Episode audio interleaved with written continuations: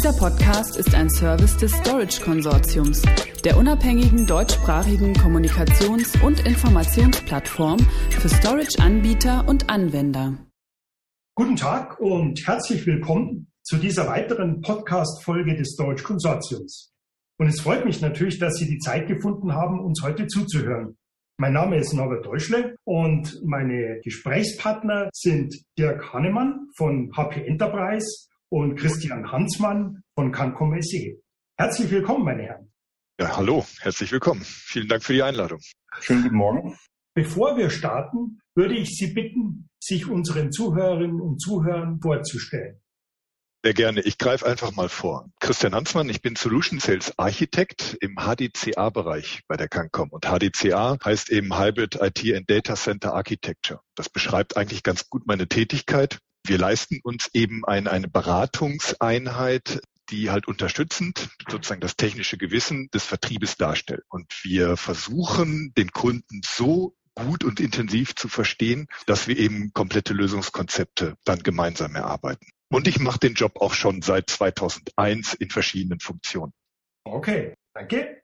Gut, dann stelle ich mich kurz vor, Dirk Hannemann von der HPE. Ich bin jetzt noch nicht so lange bei der HPE, erst sieben Jahre, fast schon noch grün hinter den Ohren, was HPE angeht.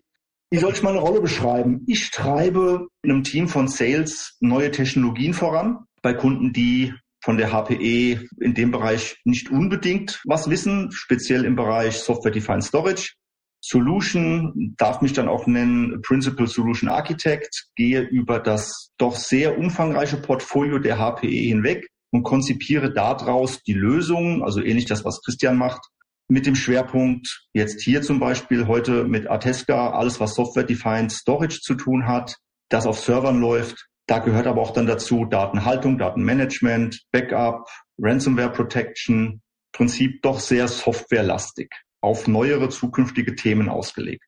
Gut, ja, vielen Dank, Herr Hannemann. Dann ist eigentlich schon so ein bisschen umrissen auch, um was es heute geht, nämlich um unternehmensrelevante Daten, die ja immer mehr werden, im Core und im Edge, in der Cloud, On-Prem. Und zusätzlich fordert natürlich aber auch der beschleunigte Einsatz von KI-Initiativen, Machine Learning etc. die existierende Speicher- und IT-Infrastruktur heraus.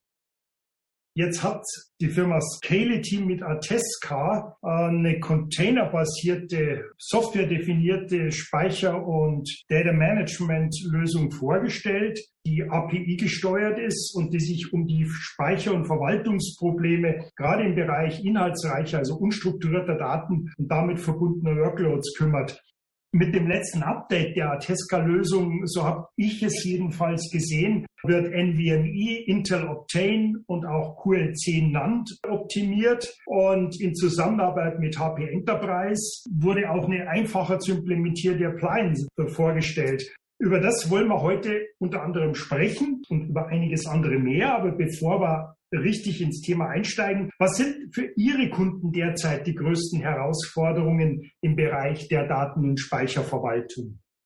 Ja gut, also sicherlich ähm, ist, ist es das, äh, das stetige Datenwachstum und die Herausforderung, mit diesen vor allen Dingen unstrukturierten Daten dann auch umzugehen ähm, im laufenden Betrieb. Und das trifft sowohl, sagen wir mal, den, den, den Mittelstand als auch eben die, die großen Unternehmen, die das schon viel länger verwalten können und auch Spezialabteilungen haben.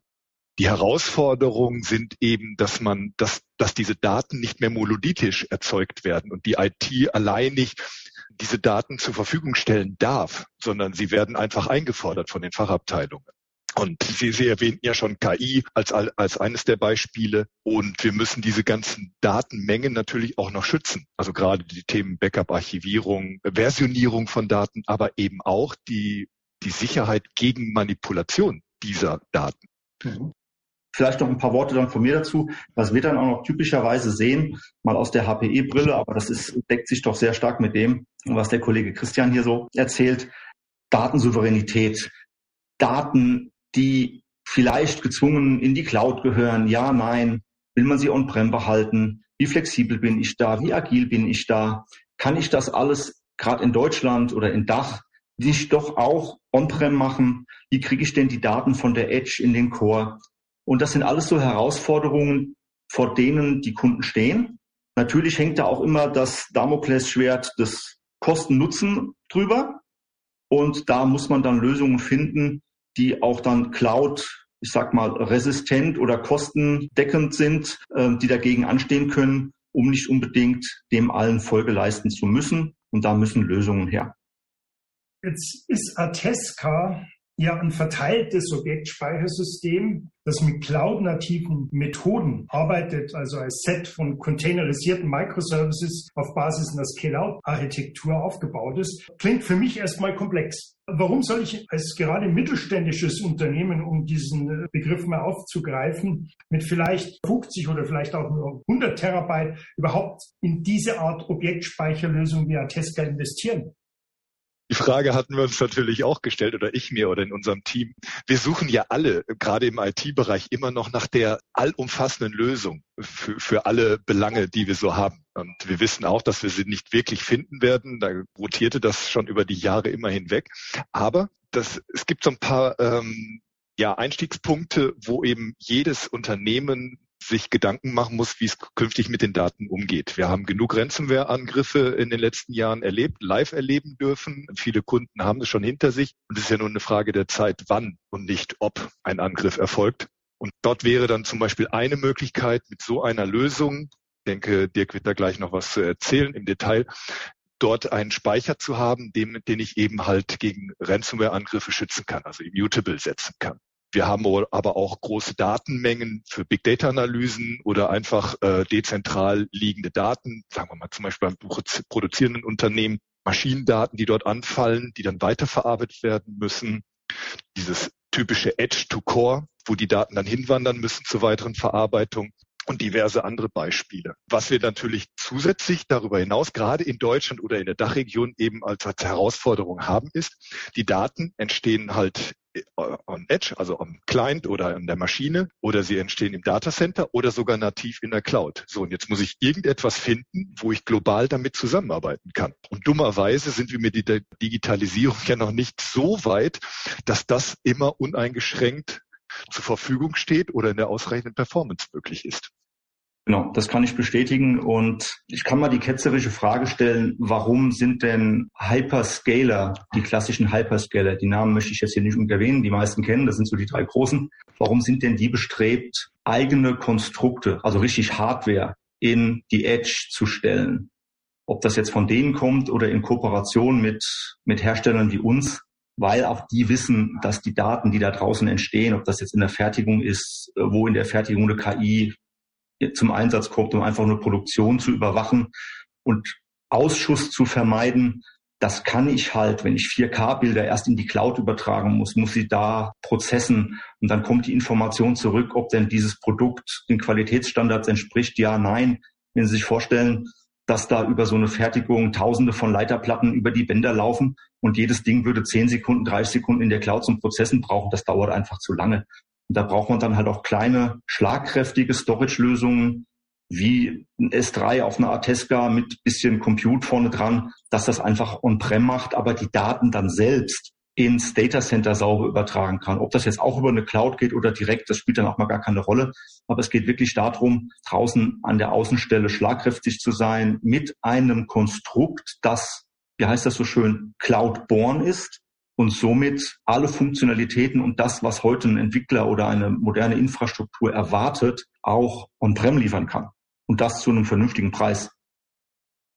Ja, es sind jetzt wieder ein paar Stichworte gefallen. Aus meiner Sicht sind ja so Aspekte wie Kosteneffizienz, Performance, Hochverfügbarkeit und in Bezug auf die Datenspeicherung ganz wichtige Rahmenbedingungen.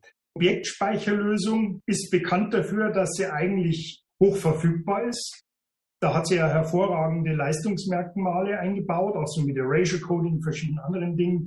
Wie positioniert sich so eine moderne Objektspeicherlösung gerade in Kombination mit schnellen Speichermedien, Stichwort Flash? Oder funktioniert das eigentlich nur, bislang wird es ja immer mit Festplatten vor allem eingesetzt. Wo ist da auch so eine Abgrenzung zum Block Storage in hinsichtlich der Performance, zu File Storage etc.? Da steige ich mal ganz schnell ein. Auf alles einzugehen, ich, ich versuche mal ein bisschen generalistischer darauf einzugehen. Wenn wir uns mal klassisches Storage angucken, Sie hatten es gerade erwähnt, Block Storage, das sind in sich abgeschlossene Silos. Da sind Controller oben drauf, da sind wegen mir auch schon Flash drin, da sind drehende Platten drin. Ähm, macht die ganze Sache vielleicht ein bisschen unflexibel. Meistens ist es dann ein SAN, was man da noch braucht.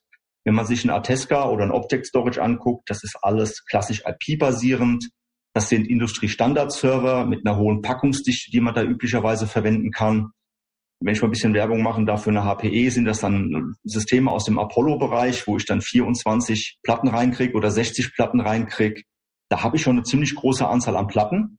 Und üblicherweise, um auf den Weg, um auf die Frage noch einzugehen, ja, das waren früher in den ganz großen Scale-Outs, wenn man sich Object Storage anguckt, waren das waren da sechs Server, zwölf Server, 24 Server mit drehenden Platten. Da hat die schiere Menge an Platten auch die, die IOPS ergeben und auch den Compute, was in den kleineren Umgebungen jetzt nicht unbedingt notwendig ist. Deshalb, und es wird auch immer bezahlbarer, da Flash zu nehmen, wegen mir auch QLC, um die IOPS hinzukriegen auf weniger Platten. Compute, da müssen wir eigentlich fast gar nicht groß drüber reden. Wenn man sich heute eine Maschine anguckt mit zwei Sockeln und 128 Kernen, da geht schon so einiges. Und da auf das hat dann Skeleton mit einer Ateska aufgesetzt und gesagt, naja, ähm, kleinere Umgebungen, Flash, Compute ist sowieso da, 50 Terabyte, 100 Terabyte, das machen wir dann mit Flash oder mit, ja, abhängig auch von dem Use Case. Das hatten wir eben auch gerade. Was will ich eigentlich da draußen? Viele Applikationen reden nun mal Native S3. Das kriege ich auch mit der gleichen Verfügbarkeit, mit dem gleichen Scale-out, mit Servern gewuppt, um es mal so schön auszudrücken, unter Zuhilfenahme wegen mir auch von, von Flash oder Hybrid da drin.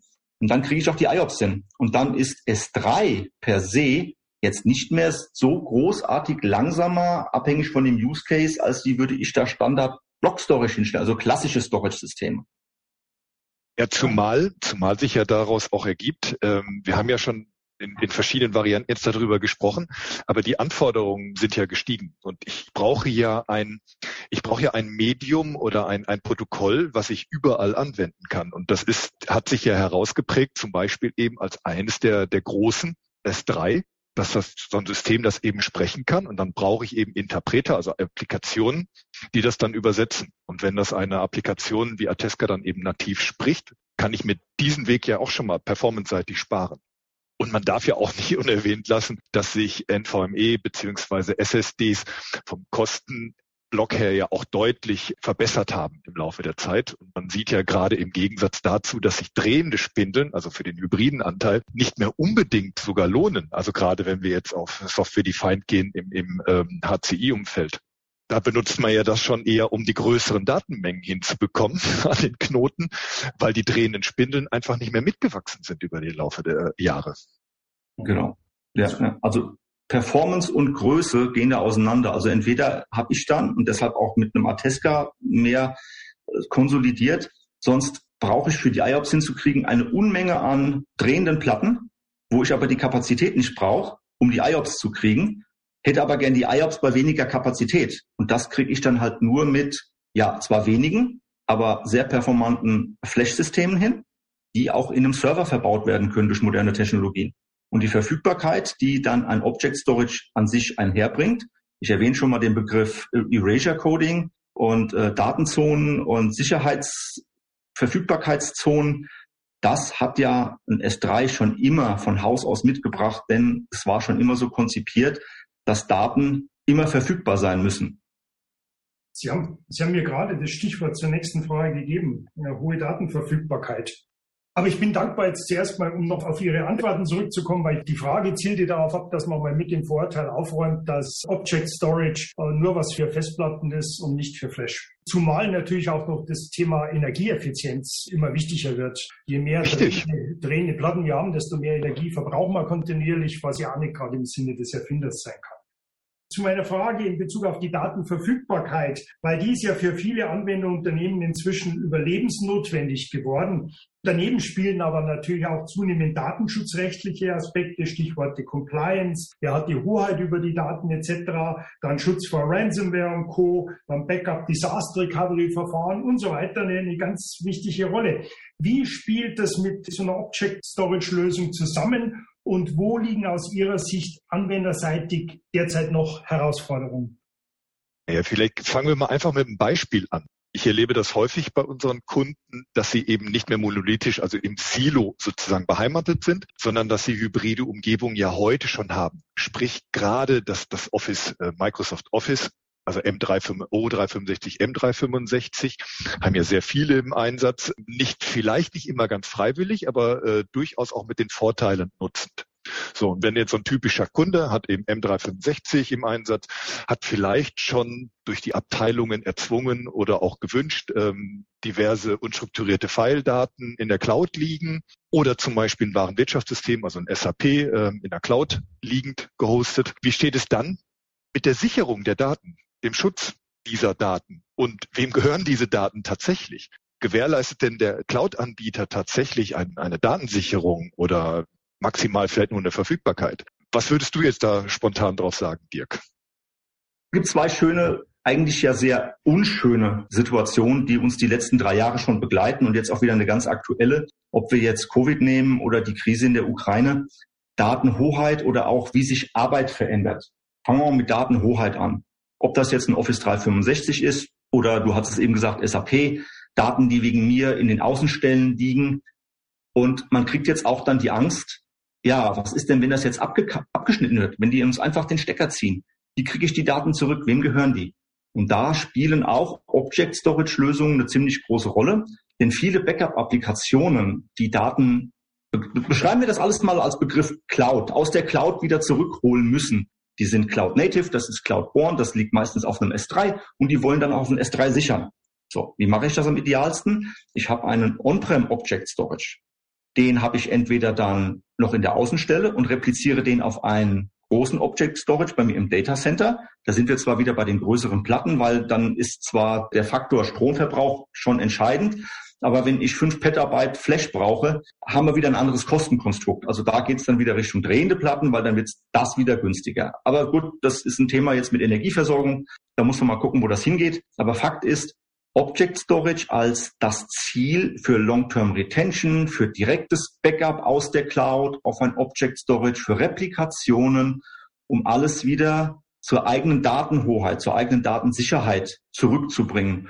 Und das, was Ransomware angeht, ist nochmal ein, ein kleiner Bonus obendrauf über das Thema ähm, Retention Log oder, oder Object Log, wie auch immer man das nennen will. Aus der Cloud ist es dann ein Object Log habe ich auch die Möglichkeit, diese Data Immutability hinzukriegen, um mich vor Ransomware zu schützen. Das heißt, auf der einen Seite bekomme ich Daten sauber zurückrepliziert über Native Methoden, über das Scaling, über die Replikationsmechanismen innerhalb von so einem Object Storage und auch auf dem Object Storage Data Immutability hinzukriegen, was von allen bekannten Softwareherstellern, die sich mit Backup und Datenschutz beschäftigen, umgesetzt wird.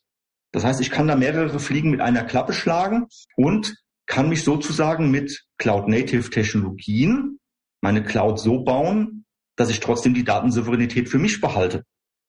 Und das sehen wir bei vielen Kunden, dass sie auch gerade in den letzten, in der letzten Zeit mit den Krisen darauf hin gewechselt haben, zum einen Object Storage zu nehmen, zum anderen aber auch Replikationsthemen einzusetzen und darauf hinaus aber auch nochmal zurückzugehen auf Covid, einfach zu sagen, wir haben so viele Mitarbeiter, die draußen arbeiten, Warum müssen wir den File-Server dahinstellen? Warum kann man denn denen nicht sowas wie Caching-Devices hinstellen? Jetzt sind wir schon wieder bei Use Cases und haben aber alle Daten wie bei einer Dropbox irgendwo auf einem riesengroßen Object Storage liegen, die immer verfügbar sind, wo ich auch per Web zugreifen kann, habe aber nicht den Nachteil, ich bin von der Cloud angewiesen, sondern das ist alles in meinem Data Center, in meinen Netzen, in meiner Verantwortung. Da spielt vieles zusammen. Sie haben gerade ein Stichwort gegeben, äh, riesengroße Object Storage Lösung. Es hat ja die Firma Scality nicht nur Atesca im Angebot, sondern auch den Scality Ring, eine klassische Objektspeicherlösung. Wer von Ihnen möchte das mal ein bisschen positionieren? Wo, wo, wo geht's denn da eigentlich los? Ich habe meine Eingangsfrage war, ja, macht das überhaupt auch für kleinere Unternehmen Sinn, sei mal 50 Terabyte aufwärts? Wir bleiben bei der klassischen Aufteilung. Ich mache es ein bisschen allgemeiner und der Kollege geht dann nochmal aufs Technische ein. Gerne. Also wenn man das spontan, äh, wenn ich das spontan betrachte, äh, ne, dann, dann reden wir ja gerade in Deutschland oder in der Dachregion eher über den Mittelstand. Und das war ja auch Ihre Eingangsfrage. Ja, macht das denn überhaupt Sinn? Ja, weil 50 Terabyte, ähm, um als ideale Einstiegslösung für eine Ateska-Lösung äh, darzustellen, ja, das hat durchaus einen Mittelstand während ja eine größere Lösung wie der Ring offiziell bei 200 Terabyte startet, aber das kann man bestimmt nochmal äh, validieren für den Use Case, den man dann hat. Es ist natürlich ein reines äh, S3-basiertes Object Storage bei Ateska und der Ring kann natürlich noch einiges andere mehr an Protokollen und ist halt auch nochmal anders äh, zu erweitern. Aber das ist halt der leichtgewichtige Einstieg, den man da so finden kann. Genau. Jetzt, wenn ich aus der technischen Sicht oder noch ein bisschen mehr auf die Use Cases eingehen kann, du hast das richtig erwähnt, 200 Terabyte ist so die Einstiegsgröße bei einem Skeleton Ring, der üblicherweise in größeren Umgebungen steht. Aber was ist denn schon groß? Wenn wir bei 50 oder 100 Terabyte wegen mir auch für den Mittelstand anfangen, und das ist das, was wir sehen, das wird schnell viel größer. Auf einmal kommen andere Use Cases dazu. Dann kommen die Entwickler dazu, die sagen, ich habe hier eine Plattform auf Container, die brauchen Object Storage als Persistent Storage. Die braucht dieses und jenes. Und meine Backup-Applikation, die kann doch eigentlich auch S3. Warum sollte ich denn eine Appliance dafür verwenden? Und auf einmal stellt man fest, naja, äh, aus diesem kleinen Konstrukt 50 Terabyte, die ich eigentlich mal so angedacht hatte für mal vielleicht zum Spielen und Native Object Storage, kommen auf einmal so viele Use Cases dazu, dass auf 50 mal schnell 100, 200, 300 werden. Und dann habe ich auf einmal 50 Terabyte wegen mir an Außenstellen stehen für schon erwähnte Use Cases. Und dann ist natürlich der Weg sehr kurz, im Data Center mir einen großen Ring aufzubauen, den ich dann auch georedundant aufziehen kann und das synchron, also sprich sogar über Kontinente. Und da das Beispiel genannt, nur mal YouTube. YouTube funktioniert fast genauso.